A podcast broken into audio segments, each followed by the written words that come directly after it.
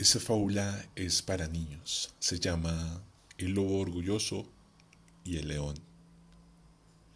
Vagaba cierto día un lobo por lugares solitarios a la hora en que el sol se ponía en el horizonte y, viendo su sombra bellamente alargada, exclamó con vanidad y presumiendo ¿Cómo me va a asustar el león con semejante talla que tengo? Con treinta metros de largo, bien fácil me será convertirme en rey de los animales. Y mientras soñaba con su orgullo, un poderoso león le cayó encima y empezó a devorarlo. Entonces el lobo, cambiando de opinión, se dijo, La presunción es la causa de mi desgracia.